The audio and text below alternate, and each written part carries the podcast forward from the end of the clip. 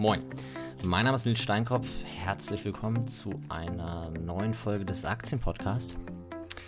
In dieser Folge möchte ich über zyklische und nicht zyklische Aktien sprechen, beziehungsweise im Allgemeinen über Konjunkturzyklen und Börsenzyklen.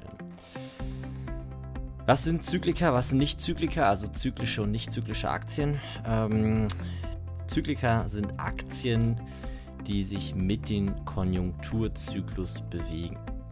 Was ist der Konjunkturzyklus? Bestimmt hast du es schon mal mitbekommen. Die Wirtschaft verläuft in Zyklen. Es gibt Phasen, ähm, in denen die Wirtschaft expandiert, ähm, ein Aufschwung. Dann gibt es Phasen, in denen die Wirtschaft läuft, eine Hochkonjunktur. Ähm, ich würde sagen, aktuell befinden wir uns in einer Hochkonjunktur. Und dann gibt es Phasen, in denen läuft die Wirtschaft etwas schlechter, ein Abschwung, eine Rezession. Und nach der Rezession befinden wir uns in einer Tiefphase, in einer Depression. Und dann aus der Depression heraus fängt die Wirtschaft wieder an besser zu laufen und es gibt einen Aufschwung. Und diese Zyklen, die verlaufen seit mehreren hundert von Jahren. Sind einfach klassische Konjunkturzyklen. Ähm, Wirtschaft verläuft in diesen Zyklen.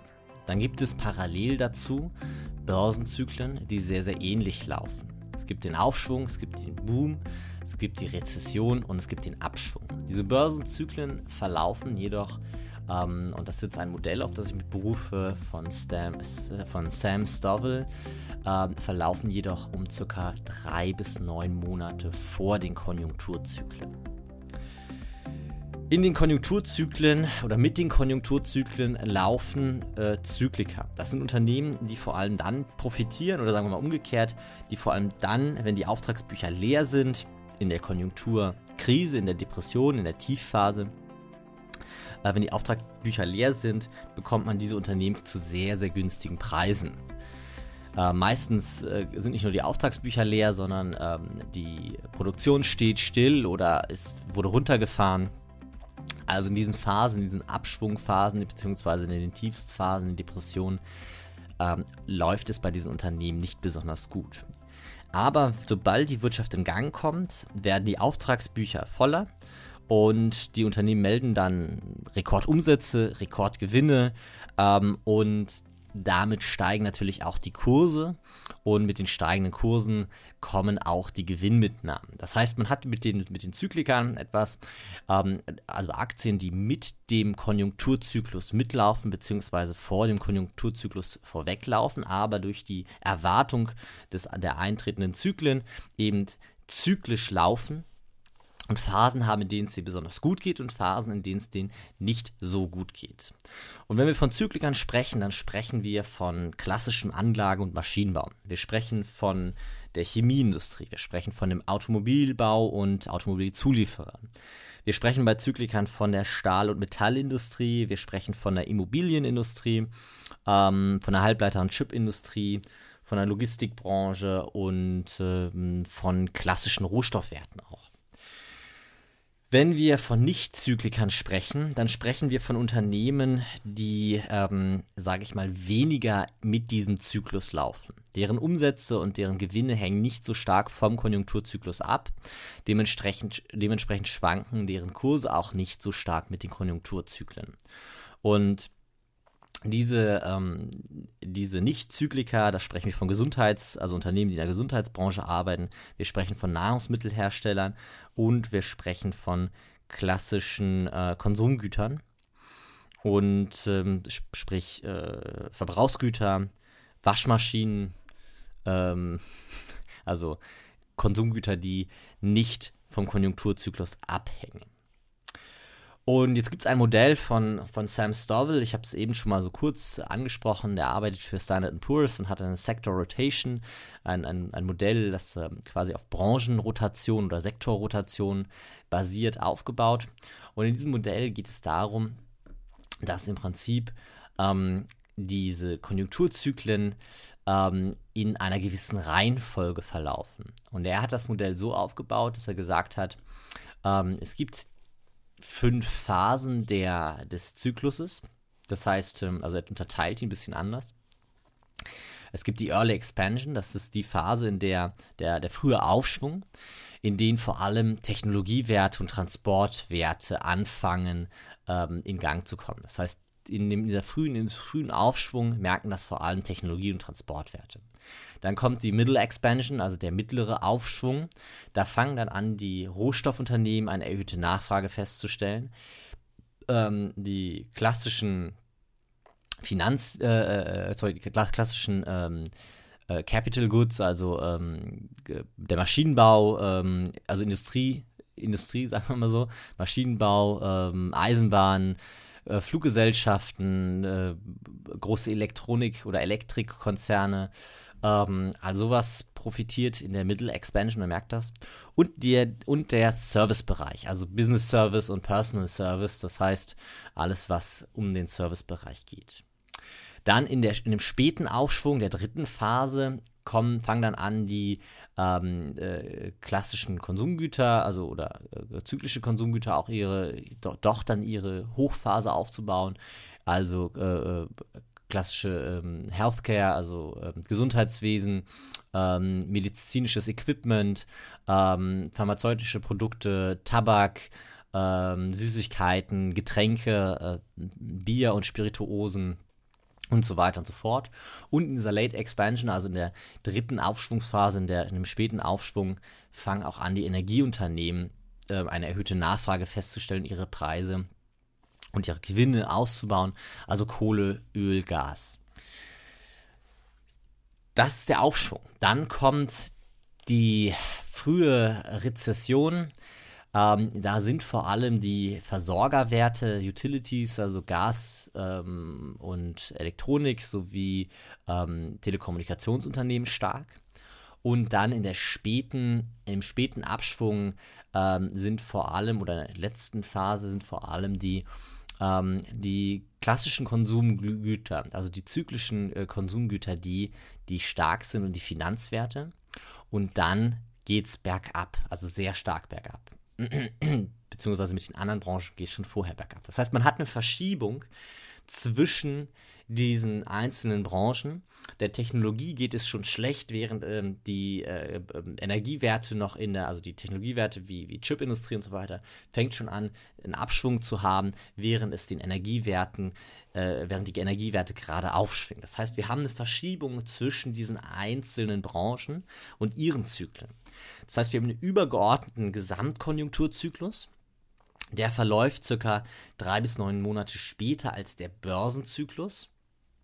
Und wir haben den Börsenzyklus und ähm, in, in diesen, dann haben wir parallel dazu quasi einzelne Branchenzyklen. Und diese Branchenzyklen laufen zueinander ein bisschen versetzt, sodass aber immer noch am Ende ein Gesamtzyklus entsteht und sie sich nicht alle ausgleichen und irgendwie, weil es könnte ja sein, dass, sag ich mal, die Schwäche in der Technologiebranche die Stärke, durch die Stärke in den Versorgerwerten ausgeglichen wird und dadurch die Wirtschaft irgendwie linear laufen würde. So ist es aber nicht, sondern die verlaufen zwar verschoben, aber in dieser Verschiebung laufen sie immer noch so, dass ein Gesamtzyklus entsteht. Und ähm, auf dieser Überlegung kann man am Ende natürlich mehrere, ähm, mehrere Handlungsüberlegungen ähm, treffen. Das erste ist zum Beispiel, dass man in seinem Portfolio eine sogenannte Branchen- oder Sektorrotation durchführt und eben in den Phasen investiert ist, in dem Sektor, der gerade läuft, ähm, während man in anderen Phasen eben nicht in den Sektor investiert ist, der, ähm, der gerade äh, nicht läuft. Das heißt, man versucht die äh, Ein- und Ausstiege zu optimieren in den einzelnen Branchen, kann sogar noch einen Schritt weitergehen und sagen, okay, ich schaue in den Branchen nach einzelnen Unternehmen. Also man könnte ja sagen, man investiert in, das, in die Gesamtbranche über einen Branchen-ETF. Das ist eine Möglichkeit. Das heißt, man schafft eine Sektorrotation über verschiedene Branchen, ETFs. Das ist auch eine Sache, die man recht einfach als Privatinvestor umsetzen kann. Man kann aber noch einen Schritt weitergehen und sagen, ich schaue in den Branchen, die gerade gut laufen oder anfangen, bevor sie gut laufen, welche Unternehmen dort zu finden sind und investiere in die Unternehmen während oder vor dem Aufschwung dieser Branche und verkaufe dann oder wechsle diese Position dann durch, bevor die nächste Branche ihren Aufschwung erleidet. Sodass ich quasi eine Sektorrotation so durchführe, dass ich Einzelwerte, also da noch eine, eine fundamentale Bewertung in diesen einzelnen Branchen durchführe, um dann von, diesen, ähm, von, dieser, von diesem Effekt der Sektorrotation zu profitieren und eventuell sogar noch von einer vernünftigen fundamentalen Analyse der Einzelwerte. Genau, das ist erstmal das ganze große Bild von zyklischen äh, Unternehmen. Jetzt ist vielleicht noch die Frage, ist es nicht sinnvoll, dann vielleicht auch nicht Zykliker zu kaufen? Das hängt ganz davon ab, wie man äh, seine Strategie aufbaut. Man kann nicht pauschal sagen, das ist an der Börse immer schwierig, pauschal zu sagen, an einem Faktor festzumachen, was, was man zu tun hat sondern ähm, Zykliker laufen eben deutlich weniger stark schwankend. Man kann mit Zyklikern Volatilität aus seinem, aus seinem Vermögensaufbau rausnehmen. Das heißt, diese Unternehmen, die schwanken deutlich schwächer, haben einen, ähm, deutlich geringere äh, Einbrüche von, von hoch zu tief, haben aber eben auch deutlich ähm, geringere Zuwächse vom Tief zum Hoch. Und ähm, Zykliker sind sicher äh, in manchen Situationen sinnvoll.